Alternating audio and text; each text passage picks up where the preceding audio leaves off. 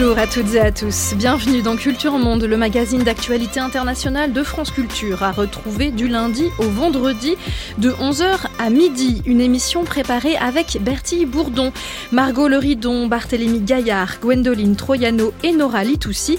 À la réalisation, c'est Vivian Le Cuivre et à la technique ce matin, Anthony Thomasson.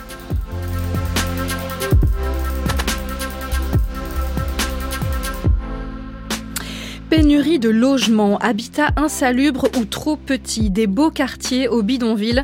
On s'intéresse cette semaine à la crise du logement. Nous évoquions lundi les modèles d'habitat alternatifs en Europe où les appartements dans les grandes villes sont devenus inabordables. Hier, nous évoquions le désarroi des petits propriétaires en Chine face à la crise de l'immobilier. Avant de se pencher demain sur deux grands programmes de logements sociaux au Brésil et au Venezuela, direction aujourd'hui l'Afrique du Sud.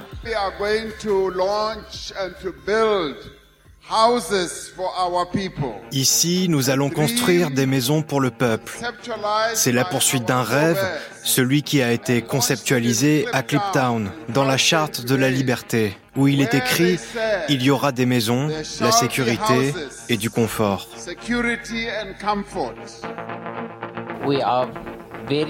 Nous sommes très contents de cette maison que le gouvernement nous a donnée.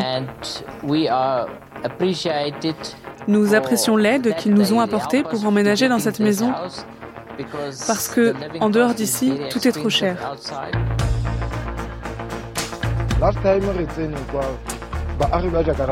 La dernière fois que nous avons eu un conseil de quartier sur ce problème, il y avait plus de gens extérieurs que de gens de notre quartier de Jacaranda.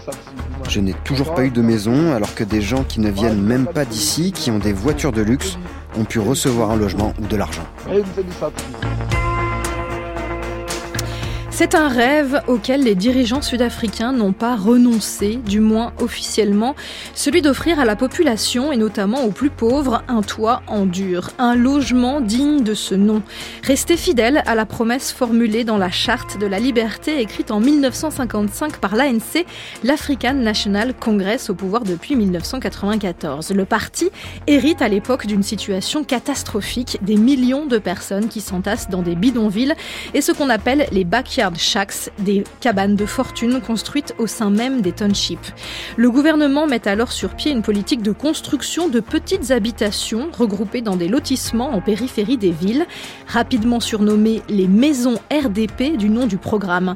Entre 5 et 6 millions sortis de terre depuis 1994, ce qui en ferait, selon certains observateurs, le plus grand programme de logements sociaux au monde. La crise est pourtant loin d'être résorbée en Afrique du Sud, un pays qui reste profondément inégalitaire et marqué par l'héritage de la ségrégation. Quant à l'habitat informel, il n'a pas disparu. Alors qu'il fête cette année les 30 ans de son arrivée au pouvoir, quel est le bilan du parti de Mandela sur les questions du logement? Comment et pourquoi les logiques de ségrégation perdurent-elles sur le marché de l'immobilier? Quelle place pour ce sujet dans la campagne électorale? À quelques mois des prochaines législatives On discute de toutes ces questions avec nos invités. Marianne Morange, bonjour. Bonjour et bienvenue. Vous êtes euh, professeur de géographie à l'INALCO, chercheuse au CESMA, c'est le centre d'études en sciences sociales sur les mondes africains, américains et asiatiques. Et notre deuxième invité est en direct avec nous depuis la ville du Cap en Afrique du Sud. C'est Julien Migosi. Bonjour.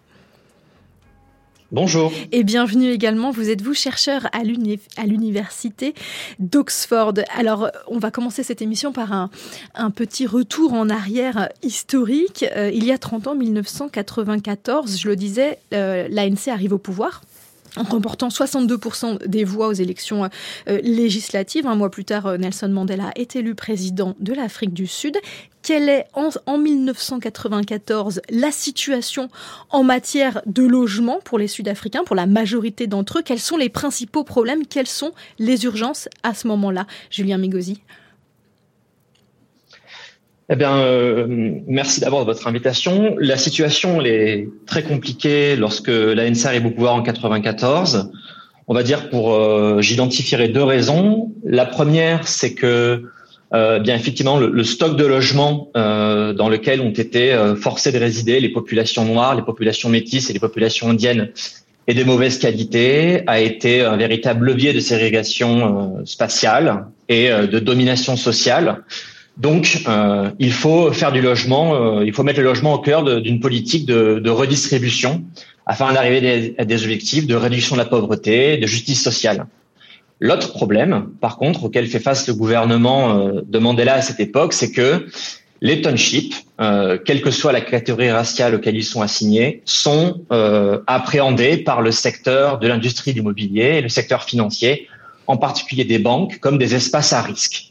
Et il y a très peu de volonté de la part de ce secteur-là d'investir véritablement dans une politique de logement d'ampleur, à même de résorber ces inégalités. Donc il y a des inégalités très fortes, et même s'il y a une volonté politique, il y a une vraie résistance en revanche euh, des secteurs historiques que sont l'immobilier et les banques pour euh, mettre en œuvre ce changement social.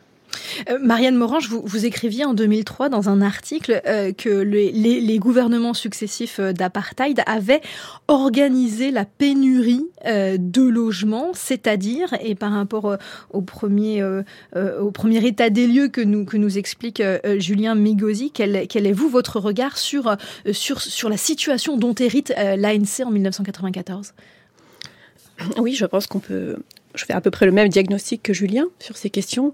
Euh, quand je parle d'organisation de la pénurie, je pense qu'il faut ajouter aussi, en historicisant un peu le processus de construction des logements euh, publics en Afrique du Sud, un élément qui est qu'à partir du milieu des années 70, dès 1975, en fait, le gouvernement d'apartheid, qui avait massivement investi dans la construction de logements publics municipaux, les fameuses euh, maisons boîtes d'allumettes dans les townships, cesse d'investir et désinvestit massivement dans les villes pour investir dans les bantoustans les homelands, les, réserves, euh, qu'il a constituées pour encaserner euh, l'essentiel de la population noire. Et c'est là que euh, se noue un petit peu le, problème de la crise du logement en termes quantitatifs, que la pénurie commence à s'installer, parce que 1975, c'est la date d'arrêt de la construction. donc on a cette crise quantitative qui se met en place, et la première approche en 94, en effet, c'est une approche quantitative. On va essayer de résorber une pénurie euh, en, se fixant des objectifs de, euh, construction, de delivery. C'est un impératif, euh, c'est une urgence. Et on se fixe un, objectif de 1 million de logements à construire à l'issue de la première mandature de Mandela en 99 ce qui est un objectif euh, particulièrement ambitieux. Un million de logements pour un, un parti qui a tout un État à, construire, à, à reconstruire, euh, et qui doit assurer une transition et qui, on l'imagine, a aussi d'autres urgences à traiter. Justement, quelle est la place de la question du logement historiquement au sein euh, de l'ANC, hein, qui est un, un, parti qui est fondé bien, bien avant son arrivée au pouvoir, en 1912 quel est, Que représente ce sujet? À, à quel point occupe-t-il, est-il, à, à quel rang des préoccupations euh, euh, est-il pour, euh, pour les dirigeants de l'ANC, Marianne Morange Là encore, je pense qu'il faut, il faut un peu historiciser les choses. La question du logement n'émerge que finalement dans les années 80, à cause de cette rupture des années 70. Et puis, donc il y a la bantoustanisation avec ce report d'investissement vers les, réserves. Et d'autre part, les années 80, c'est des années de transformation urbaine extrêmement importantes, avec la levée des, des, lois de influx control, donc les, qui interdisaient l'accès à la ville pour les populations noires. Donc à ce moment-là, on voit se mettre en place des mobilités extrêmement euh, euh, importantes, massives de population vers les villes. Euh, c'est là vraiment la période de l'explosion de ce qu'on appelle l'informel dans la ville. Donc c'est à ce moment-là que se constitue vraiment la question du logement. mais elle n'est pas centrale initialement dans le mouvement social en fait sud-africain. Elle émerge vraiment dans les années 80, même si, vous l'avez rappelé au début avec votre vignette audio, la question du logement décent, elle apparaît, elle est, elle est évidemment évoquée dès les années 50. Mais Julien Migosi? Euh, oui, ben, je dirais, en fait, cette, question du logement, elle s'insère aussi dans l'agenda politique euh, de l'ANC, euh, aussi parce que derrière la question du logement, il y a l'enjeu de la propriété privée. Comme, Marianne l'a rappelé, si on, historicise l'histoire du logement en Afrique du Sud, c'est quand même un pays qui, pendant le colonialisme puis l'apartheid, a restreint les droits d'accès à la propriété privée, surtout pour les populations noires et encore plus dans les zones urbaines. Donc derrière la question du, logement comme urgence sociale, il y a aussi la question du logement comme euh, droit citoyen, euh, droit à la, dignité politique. Et donc en fait, l'ANC euh, se saisit de ces questions du logement, d'une part pour des objectifs de, politique urbaine, de politique sociale, mais aussi comme un, enjeu de, restauration d'inégalités inscrites dans la loi sud-africaine pendant les décennies d'apartheid. Donc le logement, en fait, est à la confluence de, deux enjeux, la construction d'une citadinité, d'un droit formel à l'égalité, en, pouvant devenir propriétaire, et euh, en essayant de transformer la ville, d'où ce programme ambitieux de, construction des logements. Donc il y, a une entrée par le côté constitutionnel et politique, et une entrée aussi par, par l'urgence sociale. Alors ce, programme que vous, que vous évoquez, c'est donc le RDP, le programme de reconstruction et de développement. Il est mis en place dès 1994. Marianne Morange, vous disiez, dès la première année, on fixe un objectif très ambitieux, la construction d'un million de logements euh, en un an. En quoi consiste euh, concrètement ce programme? Euh, Quels moyens mobilise l'État Quels moyens mobilise le gouvernement de l'ANC pour atteindre cet objectif? Alors c'est un programme en effet qui est assez exceptionnel en fait à l'international et qui a été salué comme tel parce que euh, il repose sur un investissement public massif. Alors non pas dans la construction directement, c'est pas un, modèle d'État constructeur, c'est vraiment un modèle néolibéral euh, par lequel l'État se rend facilitateur euh, au sens où l'entend la Banque mondiale, c'est-à-dire au sens où il essaye d'entraîner le secteur privé dans la construction de logements. Alors on ne dit pas logement social pour les maisons RDP en Afrique du Sud, c'est autre chose, mais le logement pour les pauvres, on va dire, pour les ménages qui n'ont pas les moyens, comme le disait Julien, d'accéder euh, au marché immobilier. Euh, donc il y a un investissement public massif euh, sous la forme de subventions. C'est des subventions publiques qui sont accordées non pas aux individus, mais qui sont versées aux promoteurs et constructeurs pour faciliter en fait le déblocage de la construction et à une échelle vraiment très très importante. C'est des, quartiers qui peuvent atteindre plusieurs dizaines de milliers de logements. Euh, et euh, à des rythmes de construction très très rapides.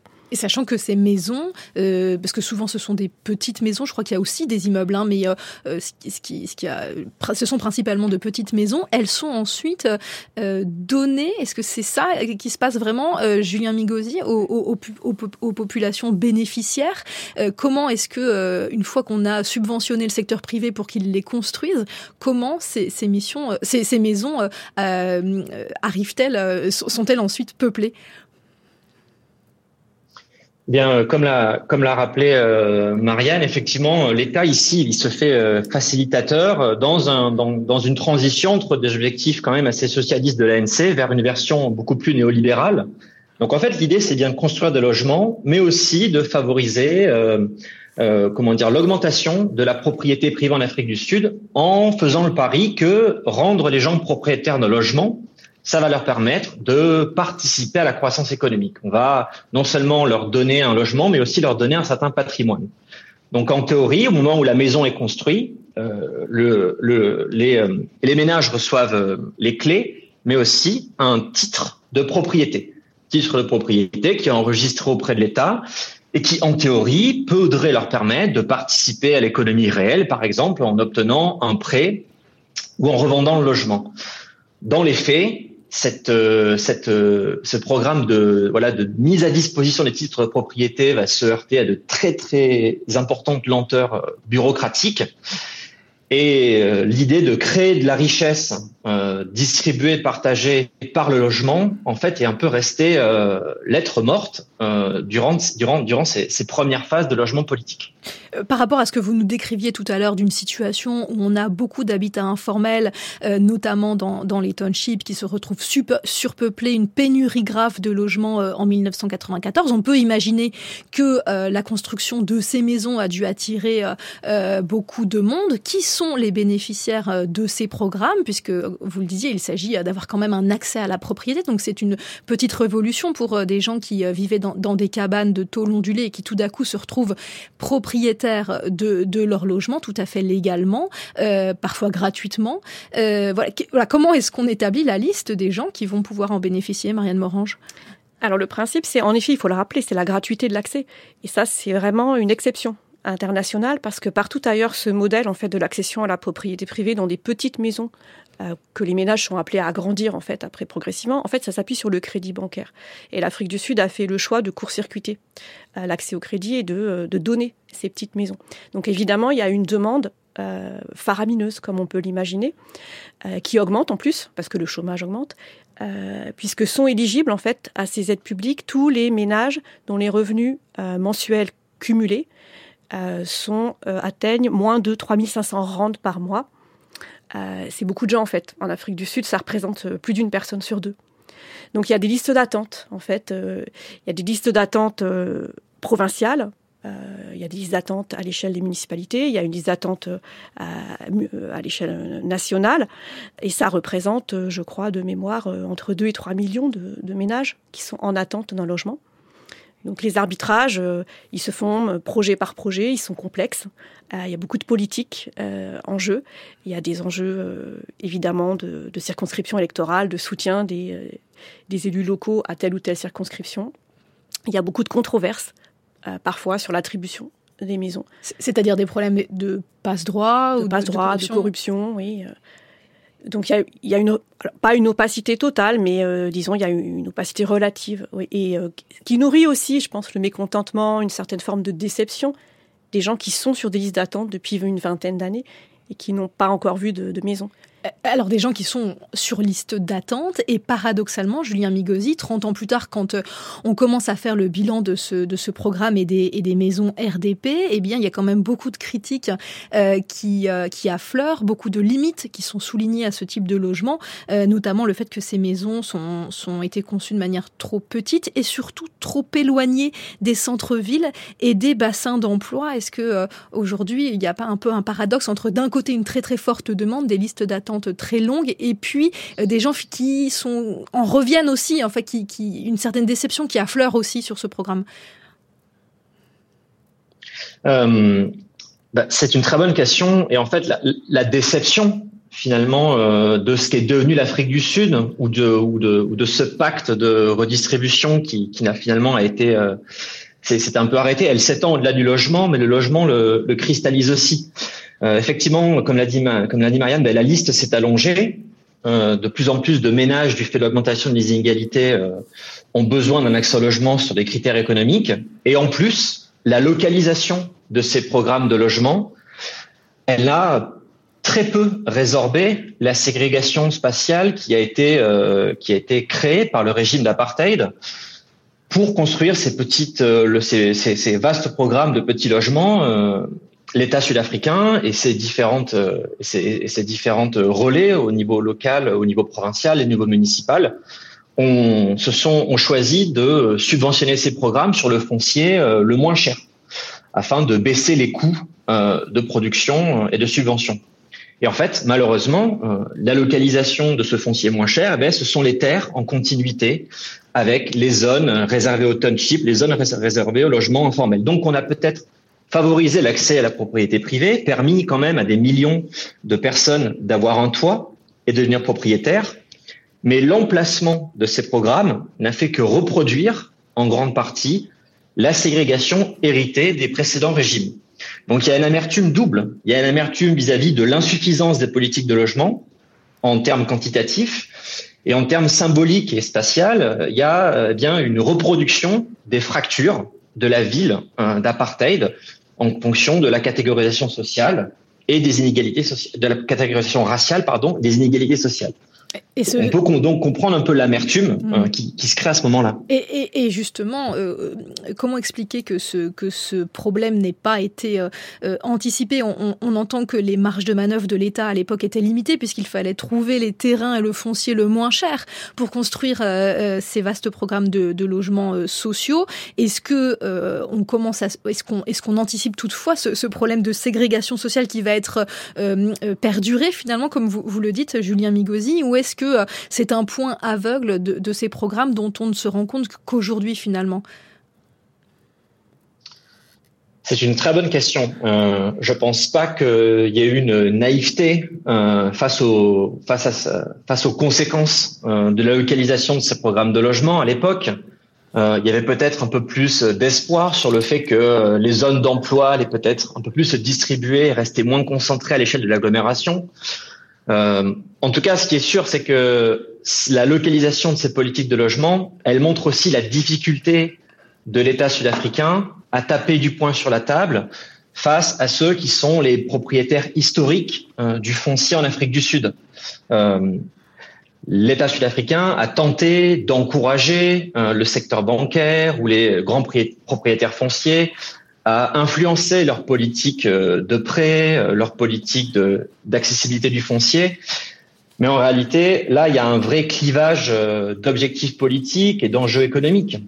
Donc, euh, euh, c'est compliqué de, s'attaquer à des industries aussi puissantes euh, qui ont plus, qui voient aujourd'hui l'État plus comme un ennemi politique qu'un allié pour la transformation du pays. Marianne Morange, sur cette question Sur cette question, en fait, euh, je pense qu'on peut quand même dire que la déségrégation euh, il y, a une forme d'ambiguïté dans ce terme, en fait. Est-ce qu'on parle de déségrégation raciale ou sociale ou des deux à la fois?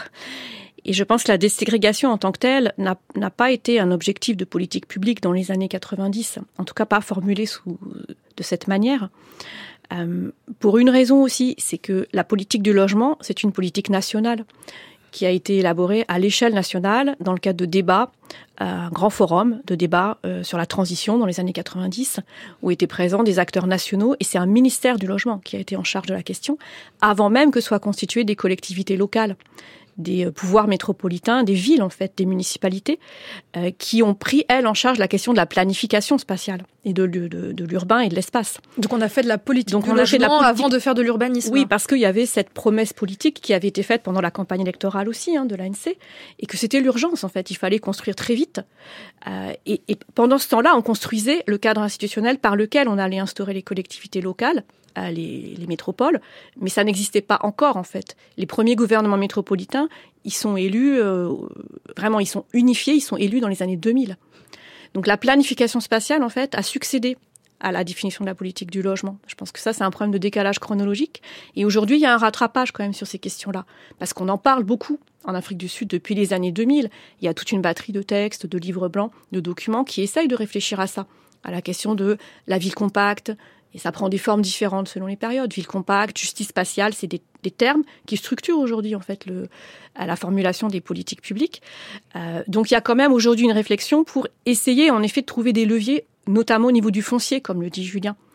Et un des modèles qui est utilisé, c'est le modèle de Mumbai, en fait, c'est le modèle indien dans lequel, euh, et c'est un modèle qui a été euh, primé par l'ONU aussi, euh, parce qu'il était très innovant sur le plan des financements du logement social, c'est un modèle dans lequel on essaye d'autoriser les, on autorise des dépassements en fait de droits à construction pour les promoteurs privés.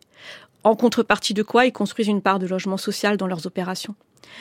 Et c'est ce modèle-là que l'Afrique du Sud est en train maintenant, depuis un an ou deux, d'essayer d'importer pour trouver des leviers fonciers en fait pour construire sur des, des, des terrains qui sont mieux situés. Donc ça, c'est son gros levier technique. Euh, voilà. Après, il y a plein de textes de loi et plein de textes réglementaires. Euh, et il y a une diversification des produits de logement aujourd'hui pour essayer justement de casser ce, caractère très euh, monolithique des quartiers RDP, de la petite maison individuelle.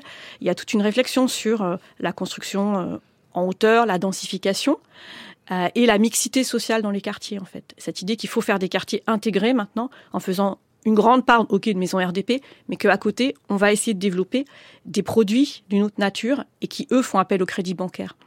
Donc la, la mixité spatiale, la meilleure localisation, la centralité urbaine, c'est quand même sur l'agenda politique euh, et l'agenda public, mais c'est dur. C'est difficile. Et, et, et, et le constat aujourd'hui, c'est que 30 ans plus tard, en Afrique du Sud, eh bien, le mal logement n'a pas disparu. Très tôt ce matin, j'ai entendu parler de cet événement tragique. Nous sommes très tristes en tant que gouvernement pour la mort de tant de personnes ici à Johannesburg. C'est sans précédent. Johannesburg n'a jamais connu un tel événement où autant de personnes meurent à cause d'un incendie dans le centre de la ville. Nous devons creuser pour comprendre ce qui a causé cet incendie et aussi nous pencher à partir de maintenant sur l'état des logements dans les centres-villes. Réaction du président Cyril Ramaphosa après un incendie dans un immeuble du centre-ville de Johannesburg qui avait fait plus de 70 morts en août euh, dernier, une véritable tragédie. Euh, Julien Migosi, le logement informel, ça reste une réalité, ça concernerait, euh, j'ai vu à peu près 13% de la population en Afrique du Sud. Comment expliquer que ce phénomène perdure malgré l'ampleur des programmes qui ont été mis en place et dont on a parlé là précédemment? Eh bien, il perdure parce que pour accéder en Afrique du Sud au logement, il faut payer. Et de fait, euh, la pauvreté ne s'est pas résorbée en Afrique du Sud. On avait, vous avez un taux de chômage, en particulier pour les populations jeunes, qui peut dépasser 35-40%. Et donc, de fait, le logement informel, ça devient une, solution de recours pour un, un, très grand nombre de la population euh, sud-africaine, mais aussi euh, immigrée en provenance de beaucoup de pays euh, d'Afrique subsaharienne. Et ce logement informel, on va le retrouver euh, sous différentes formes à travers un petit peu le, le spectre euh, urbain en Afrique du Sud. On peut le retrouver dans les townships, on peut le retrouver sous les formes de vastes zones de logement informel à proximité, et on peut le retrouver aussi dans certains euh, centres-villes, comme vous l'avez évoqué avec avec cet extrait audio. Voilà, ces phénomènes d'immeubles qui sont qui sont occupés euh, par des populations euh, précaires. Vous retrouvez ces phénomènes dans la métropole de Johannesburg, dans la métropole du Cap, dans la métropole de, Durban. Euh, et de certaine manière, ça, euh, ça, ça met la question du logement au centre même de la ville sud-africaine. On a, on a beaucoup discuté de programmes du logement auparavant qui, qui se produisaient quand même en, en périphérie de la ville. Là, le fait qu'on a des populations précaires qui se retrouvent livrées à des voilà dans des conditions extrêmement inconfortable, euh, menacé, euh, menacé d'éviction, euh, menacé aussi d'incendie comme on a pu le voir, ça met encore plus la question du logement euh, au centre euh, de la scène politique. Mais est-ce qu'il y a Parce qu'il y a aussi, euh, oui. Allez-y. Pardon, j'allais vous demander s'il y avait justement un lien entre, d'un côté, euh, le problème de, de, de les limites euh, du, des programmes de logements sociaux euh, qui, qui on, l'a dit, ont été construits bien trop éloignés, bien trop loin des centres, bien trop loin des, des bassins d'emploi, et euh, les problèmes de logement informel en centre-ville. Autrement dit, est-ce qu'on a eu, est-ce qu'on a pu observer des mouvements de population qui euh, ont quitté euh, les périphéries pour venir au centre-ville au, au, péril, d'avoir un logement extrêmement insalubre et, dangereux? Euh, il y a toujours eu d'abord historiquement une présence de, populations pauvres, de populations de couleur dans les centres-villes euh, sud-africains. C'est pas un phénomène nouveau qui serait lié à un exode, un exode mmh. rural ou à une volonté de, de quitter la périphérie pour venir s'installer. Euh, ça, c'est le premier point. Ensuite, il y a quand même des phénomènes migratoires qui ont pris euh, une très grande ampleur vers l'Afrique du Sud. Et on va dire que le logement euh, central, euh, informel, c'est quand même un des premiers leviers d'insertion euh, pour ces populations-là euh, dans la ville sud-africaine. Donc il y, a, il y, a, plusieurs phénomènes qui concourent à maintenir la présence et le besoin de logements abordables pour, pour ces populations dans, les, dans le centre-ville des métropoles. Cet incendie à Johannesburg, est-ce qu'il a permis de provoquer une sorte de sursaut ou une prise de conscience. Euh, les, Sud-Africains vont voter dans quelques mois pour des élections législatives. On sait que l'ANC n'est pas en très bonne posture. D'après les sondages, le parti pourrait pour la première fois euh, perdre sa majorité euh, au Parlement. Marianne Morange, est-ce que c'est un sujet dans la campagne électorale? Alors sur cette question de l'incendie de Johannesburg et de la, du mal logement dans les centres-villes euh, anciens, euh, je pense que là on est quand même sur quelque chose d'un petit peu différent et qui ne parle pas aux Sud-Africains euh, exactement de la même manière que la question de la politique du logement qu'on a évoqué précédemment. Comme le dit Julien, en fait, ces grands immeubles, ce sont des immeubles euh, qui sont en très mauvais état, en fait, euh, qui sont euh, récupérés par des marchands de sommeil, en fait. Donc, pas un phénomène qui est propre à l'Afrique du Sud, mais il a pris de l'ampleur en Afrique du Sud à cause euh, de l'arrivée de populations migrantes venues de, de l'ensemble du continent. Donc c'est des logements qui sont vraiment peuplés massi ma massivement, quoi, majoritairement quand même, par des migrants euh, sénégalais, euh, euh, congolais, ivoiriens, kenyans, euh, et qui sont locataires en fait de marchands de sommeil. Donc la problématique, elle est quand même un petit peu différente. Et euh, elle, elle résonne pas directement avec les besoins ou l'urgence des besoins des, populations sud-africaines ou des Sud-Africains de la même manière. Et on est quand même dans un contexte de xénophobie entretenu par l'État extrêmement violent. Euh, donc c'est pas un c'est malheureusement pas, je pense, un événement qui va cristalliser une prise de conscience sur l'urgence de la question du logement et, susciter euh, même un mouvement d'empathie vis-à-vis des populations migrantes qui sont victimes de ces situations de c'est 15-20 personnes entassées dans un, studio. Enfin c'est de ça dont on parle quoi. parce que ce sont aussi des gens qui ne vont qui, qui sont peut-être parfois présents ici de manière illégale qui n'auront pas le droit de vote euh, aux élections et dont les préoccupations ne, ne préoccupent pas les candidats. Je vous repose quand même la question à l'échelle plus globale des problèmes de logement en Afrique du Sud au-delà de ces, de ces immeubles de de manière générale la, situation dans les euh, euh, dans, les périphéries, euh, la façon dont on vit, soit dans les townships, soit aux périphéries des townships, dans les bidonvilles. Est-ce que ça, c'est un sujet de préoccupation? Est-ce qu'on voit des candidats, et notamment des candidats d'opposition, tenter de se positionner sur ce sujet pour dire l'ANC est en échec et voilà ce que nous proposons de différents oui, alors sur cette question de la campagne électorale qui s'annonce là, oui, le logement, la question du logement sera probablement un des sujets qui sera fortement débattu, avec d'autres en lien avec le logement, euh, qui, euh, notamment la question des services urbains, l'accès aux services urbains, et en particulier l'électricité. Parce que l'Afrique du Sud fait face à une crise euh, énergétique colossale. C'est un pays dans lequel il y a des coupures d'électricité maintenant, des délestages électriques, parce qu'on n'arrive plus à fournir simplement l'institution publique, l'entreprise publique ESCOM, elle est, plus capable en fait d'alimenter ni l'industrie ni les ménages. Donc ces questions en fait de logement se reformulent aussi beaucoup à travers ça, la question du logement digne, de la qualité de vie et de la, la, faillite de l'État en fait, l'incapacité de l'État à fournir plus largement des vies décentes en ville à tous les, à tous les ménages.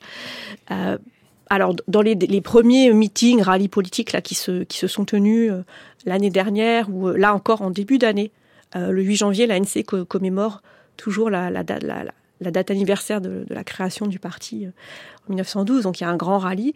Donc Ramaphosa a fait un discours euh, euh, comme il le fait toujours, comme le fait toujours le président de l'ANC à ce moment-là. et il a parlé du logement.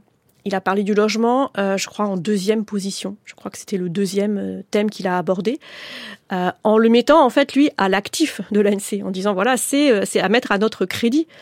on a construit, alors en fait c'est un peu moins de 4 millions, c'est pas 5 ou 6, c'est 3,7 millions de logements euh, depuis 1994. Donc c'est la, deuxième grande euh, réussite euh, aux yeux de l'ANC de ces six mandats successifs. la première, c'est la Constitution qui est une des constitutions les plus progressistes au monde. Donc ils essayent de défendre un bilan, en fait, très positif, en ramenant les gens sur la longue durée, en leur disant, voilà, c'est 30 ans.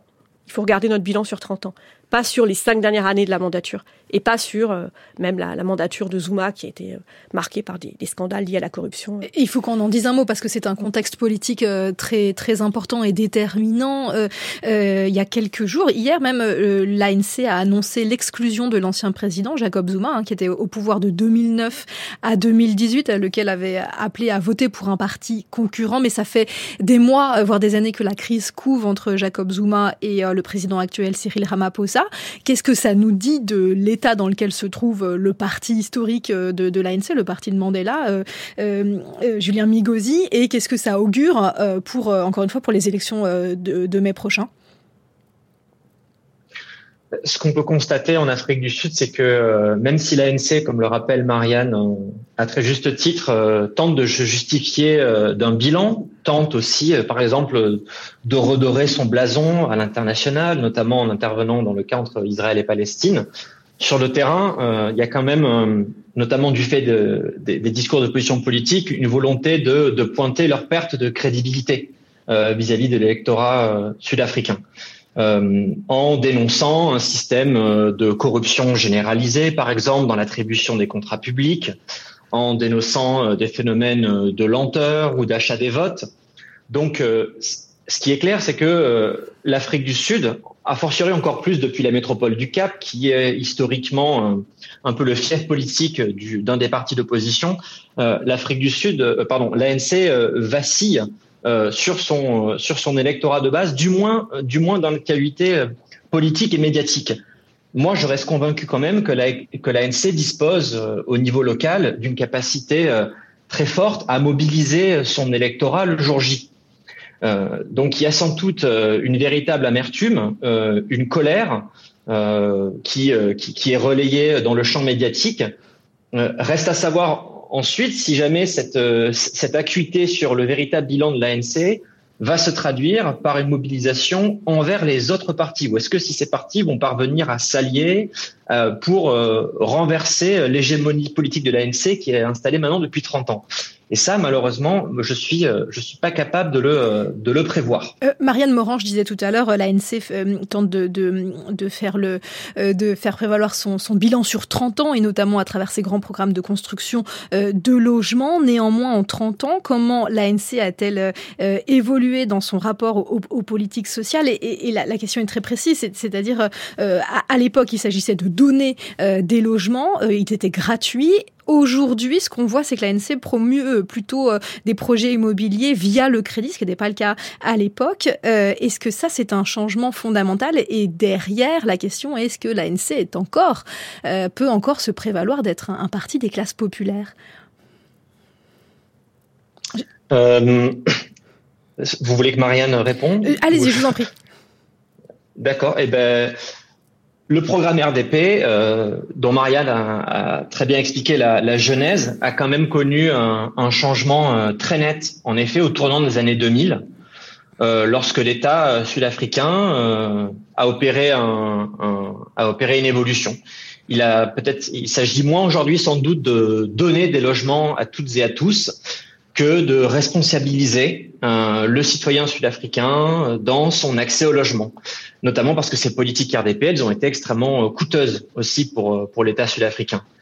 Donc aujourd'hui, il y a une, volonté par une nouvelle génération de programmes. Marianne a évoqué un petit peu la, la pluralité du paysage en termes d'instruments mobiliers, d'instruments financiers pour élargir la palette de la politique du logement. Il y a une pluralité de programmes qui vise à mettre euh, l'accès au crédit euh, comme levier de transformation. Euh, peut-être construire moins de maisons ou en tout cas essayer de financer le coût de ces maisons en généralisant l'accès au crédit immobilier. Sauf que obtenir seulement là, il y a...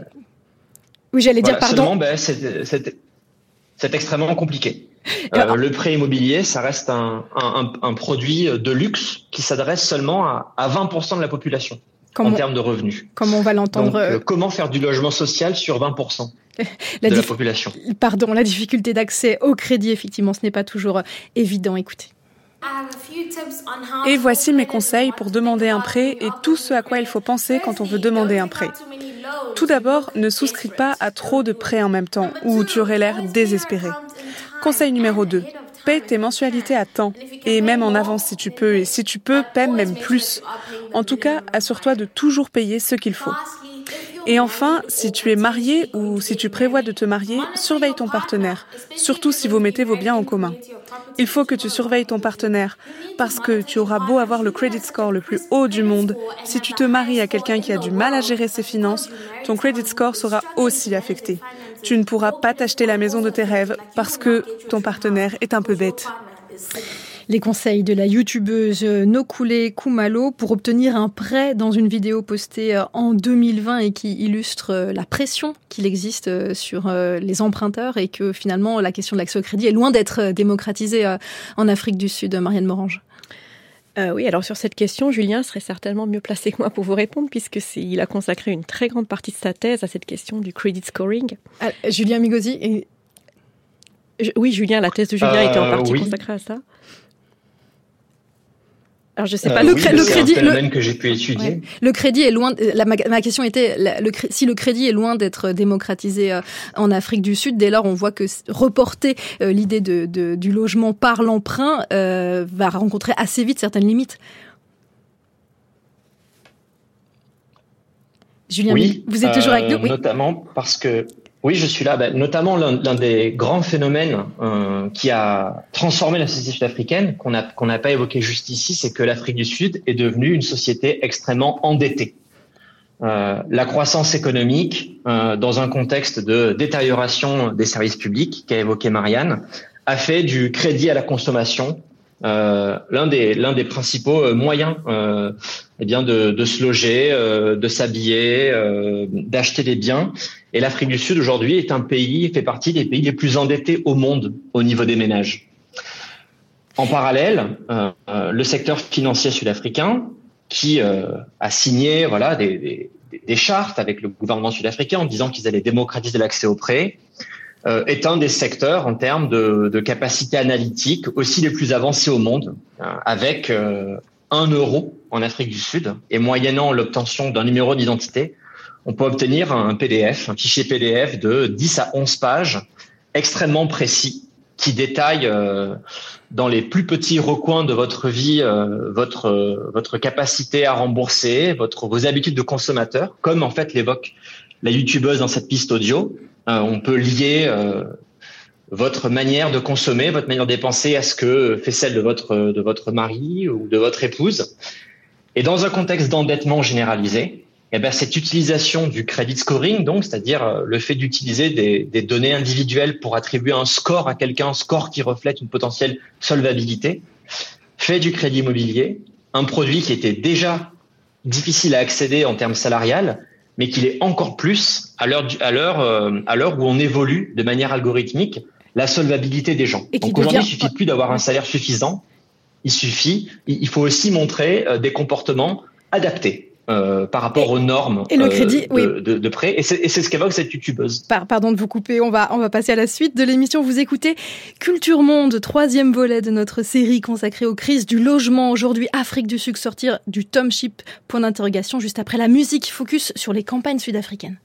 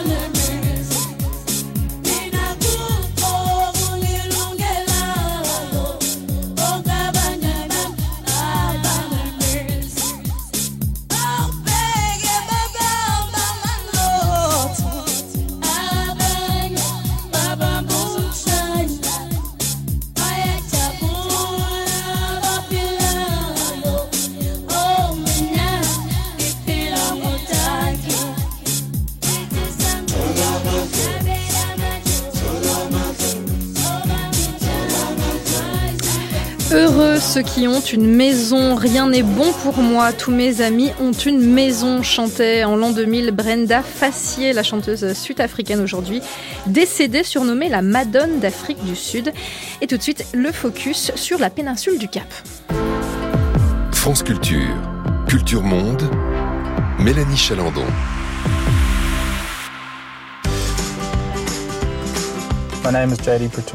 Je m'appelle JD Pretorius. Je suis vigneron. La vallée de Constantia est chargée de belles histoires et de grands vignobles qui produisent de grands vins. On commence la matinée en faisant une promenade sur la ceinture verte de Constantia, un large espace d'habitat naturel où l'on peut promener son chien, faire des randonnées à cheval ou faire un jogging et commencer la journée vraiment paisiblement.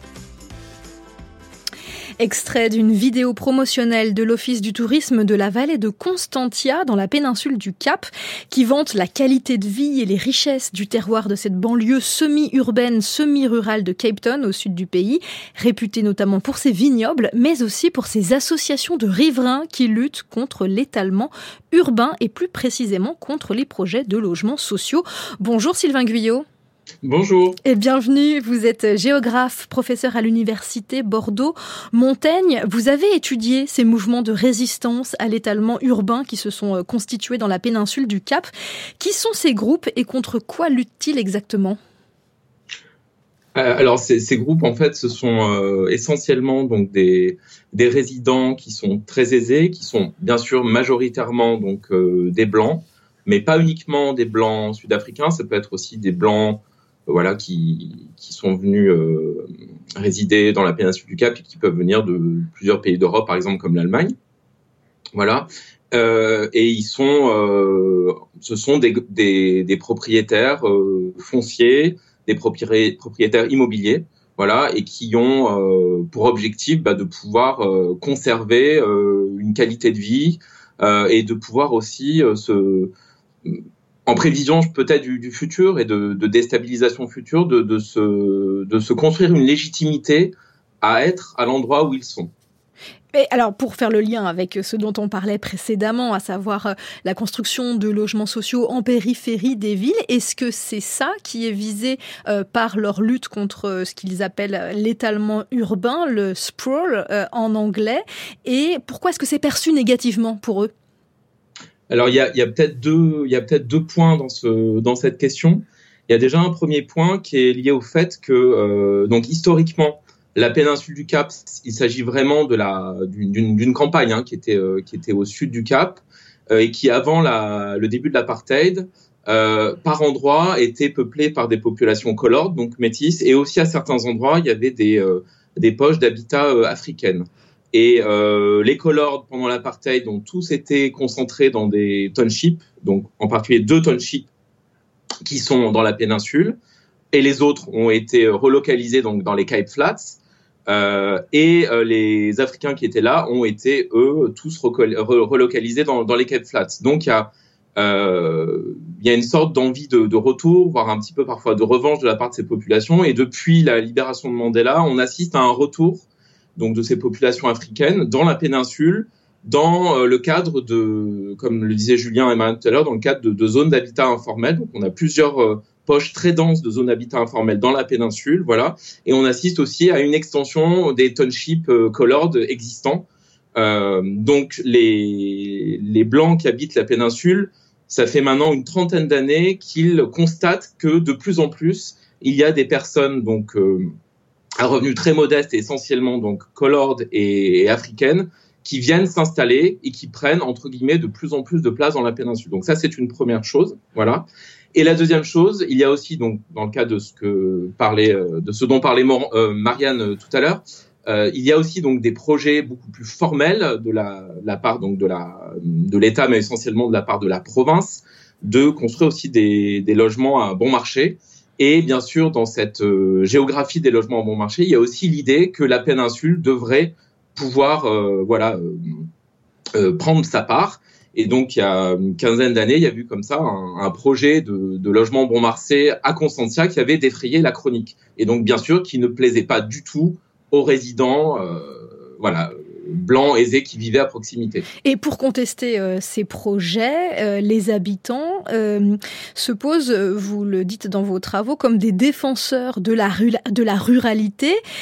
or, vous, vous parlez d'une ruralité fantasmée, hein, je vous cite, c'est-à-dire pourquoi cette ruralité ne serait-elle pas authentique, puisque, comme vous le disiez, cette péninsule était un espace rural? Alors effectivement, c'est euh, une excellente euh, question parce que euh, ce qui se passe, c'est que maintenant on est dans une, euh, on est un peu dans une ruralité en fait héritée et une ruralité qui était vraiment une ruralité, je dirais blanche européenne, qui s'est construite par la colonisation et l'apartheid.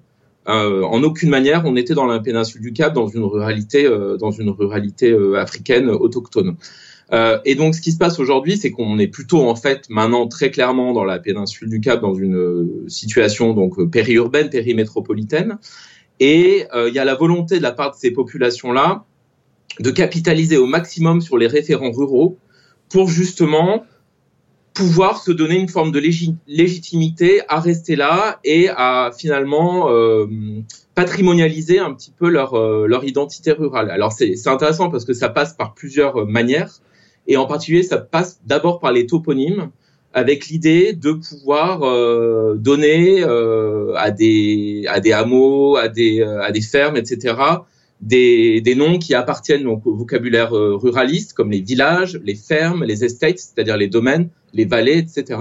Et donc là maintenant, il y a toute une myriade dans la péninsule du Cap, donc de de, de maisons, de domaines, de, de petits hameaux qui voilà qui ont récupéré ce ce vocabulaire là et, euh, c'est un petit peu ce qu'on, c'est un peu ce qu'on, c'est un peu ce que montrait cet article qu'on avait écrit qui s'appelle le droit au village. Et le droit au village, c'est un peu un pied de nez dans la péninsule du Cap au droit à la ville. Le droit à la ville serait pour les non-blancs, et on en a beaucoup parlé tout à l'heure, et finalement, le droit au village, ça, ça serait ce qu'il resterait aux blancs pour, d'une certaine manière, se retrancher derrière des systèmes de valeurs voilà, qui, qui leur conviennent. Il y a par exemple Nordheik Farm Village, et c'est un, euh, d'après le Lonely Planet lui-même, c'est un faux village. Euh, peut-être pour illustrer, vous le citez hein, dans, votre article, pour, pour, citer ce, processus. Euh, en 2015, euh, une demande a été déposée auprès de l'UNESCO pour inscrire les vignobles de Constantia au patrimoine mondial, ce qui sera finalement refusé. Mais euh, quel était quel était l'objectif? En quoi demander une patrimonialisation à l'UNESCO? Participait aussi de cette de cette idée de protéger des espaces de, de l'étalement urbain? Alors avec justement euh, avec mes collègues, on travaillait sur le Cap donc euh, entre 2012 et 2015. Nous avons fait du terrain euh, sur la péninsule en particulier à Constantia, justement en plein pendant ce processus, cette volonté de la part de, pas mal d'associations de résidents, donc d'inscrire Constantia, les vignobles de Constantia et les paysages aussi autour donc de Constantia au patrimoine mondial de l'humanité sous la catégorie paysage culturel. Et euh, il, se trouve que c'était vraiment un argument donc euh, qui était sans cesse utilisé pour dire eh ben voilà euh, si on veut avoir cette reconnaissance c'était un peu une forme de chantage aussi de chantage aussi au tourisme et à l'attractivité de Constantia qui est comme très réputée euh, pour pour son vin. Pour les tous les touristes qui vont au Cap c'est un lieu de destination important. Donc il y avait cette forme de chantage en disant ben voilà si tel ou tel organisme veut construire un projet de logement à bon marché si on, tolère euh, de l'habitat informel à tel endroit si on euh, ouvre un petit peu trop notre quartier euh, voilà, à d'autres formes de valeurs. il, y a très, il y a de très fortes chances qu'on n'obtienne jamais cette reconnaissance et que donc Constantia perde, finalement une forme de, voilà de, valeur de valeur intrinsèque donc et au fond bon je pense que l'UNESCO s'est pas laissé prendre à ce chantage et voilà il a reconnu que c'était une une manière un peu instrumentale et usurpée de, demander un label. Merci, merci beaucoup Sylvain Guyot et merci à nos invités qui nous ont accompagnés dans la première partie de l'émission, Marianne Morange et Julien Migosi. 11h52 tout de suite, c'est la revue de presse. France Culture, la revue de presse internationale. Catherine Dutu. L'homme le plus riche du monde a-t-il été trop payé? C'est la question que vous posez ce matin, Catherine Dutu. C'est la question qu'a posée une juge du Delaware qui vient d'annuler la rémunération de 56 milliards de dollars d'Elon Musk en tant que patron de Tesla et cela fait la une du Wall Street Journal. La justice a tranché en faveur d'un actionnaire du constructeur automobile pour qui cette enveloppe approuvée en 2018 était excessive alors qu'Elon Musk ne travaillait pas à temps plein pour Tesla, également à la tête de la société spatiale SpaceX et des startups Neuralink et The Boring Company. Le Wall Street Journal et le Financial Times à Londres expliquent que ce jugement soulève la question des liens trop étroit entre Elon Musk et les membres du conseil d'administration de Tesla. Plusieurs amis de 15-20 ans du milliardaire lui étaient redevables selon le Wall Street Journal et ils étaient aussi chargés de négocier au nom de l'entreprise le plan de rémunération du PDG fondateur Elon Musk, a superstar CEO, un patron superstar pour reprendre les mots du tribunal hier.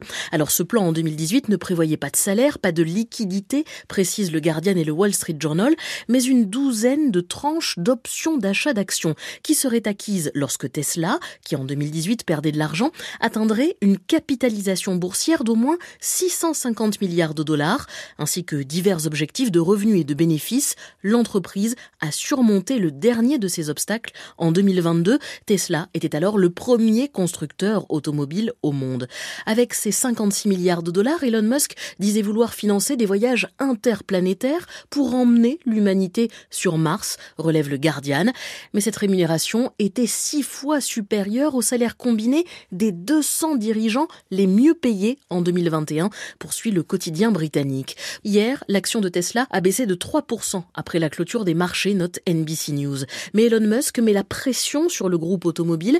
Il se dit mal à l'aise, indique le Wall Street Journal, à l'idée de transformer Tesla en leader de l'intelligence artificielle et de la robotique, à moins, à moins de contrôler 25% de l'entreprise. Ne constituez jamais votre entreprise dans l'état du Delaware. Je recommande de constituer sa société au Nevada ou au Texas, a d'ailleurs réagi Elon Musk sur X, le réseau social qui lui appartient. Le multimilliardaire inquiète par ailleurs NBC News car sa start-up Neuralink a posé dimanche son premier implant cérébral sur un patient. La société dit vouloir faire remarcher à terme des personnes paralysées ou encore faire fonctionner des machines, explique NBC News, comme par télépathie. Et focus à présent, Catherine, sur une nouvelle théorie du complot qui prend de l'essor aux États-Unis elle implique l'icône de la chanson Taylor Swift, ouvertement démocrate, mais aussi son petit ami star du football américain et le président Joe Biden. Alors accrochez-vous. Le New York Times et El País nous expliquent que, selon les partisans de Donald Trump, la qualification dimanche de l'équipe des Kansas City Chiefs, celle de Travis Kelsey, le petit ami de Taylor Swift pour la finale du championnat de football le mois prochain, cette qualification était jouée d'avance pour que Taylor Swift, très populaire, personnalité de l'année selon le magazine Time, puisse annoncer son soutien à Joe Biden dans la présidentielle à l'occasion donc du Super Bowl le 11 février prochain. C'est l'un des événements télévisés les plus suivis aux États-Unis. Une campagne conspirationniste amplifiée par Fox News qui ne supporte pas non plus que le petit ami de Taylor Swift ait fait de la pub pour le vaccin anti-Covid de Pfizer.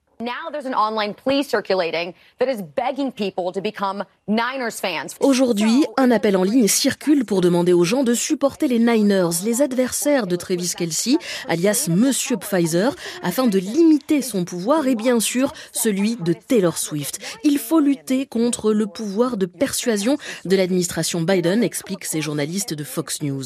Taylor Swift rend fou le camp Trumpiste, explique le New York Times, car la chanteuse a dénoncé le côté autocrate de Donald Trump. Elle défend le droit d'avorter, les droits des personnes LGBTQIA+. Fox News s'est même découvert une conscience écologique, ironise le New York Times, en dénonçant les tonnes d'émissions de CO2 qu'émettrait le jet privé de Taylor Swift si elle quittait sa tournée au Japon pour se rendre au Super Bowl le mois prochain. Un animateur de Fox News a même parlé d'elle comme d'un agent du Pentagone dans une guerre psychologique. Campagne ridicule qui pourrait prêter à sourire selon CNN, mais il faut se rappeler que Fox News et d'autres médias complotistes sont les seules sources d'information pour des millions d'électeurs aux États-Unis à dix mois d'élection présidentielle.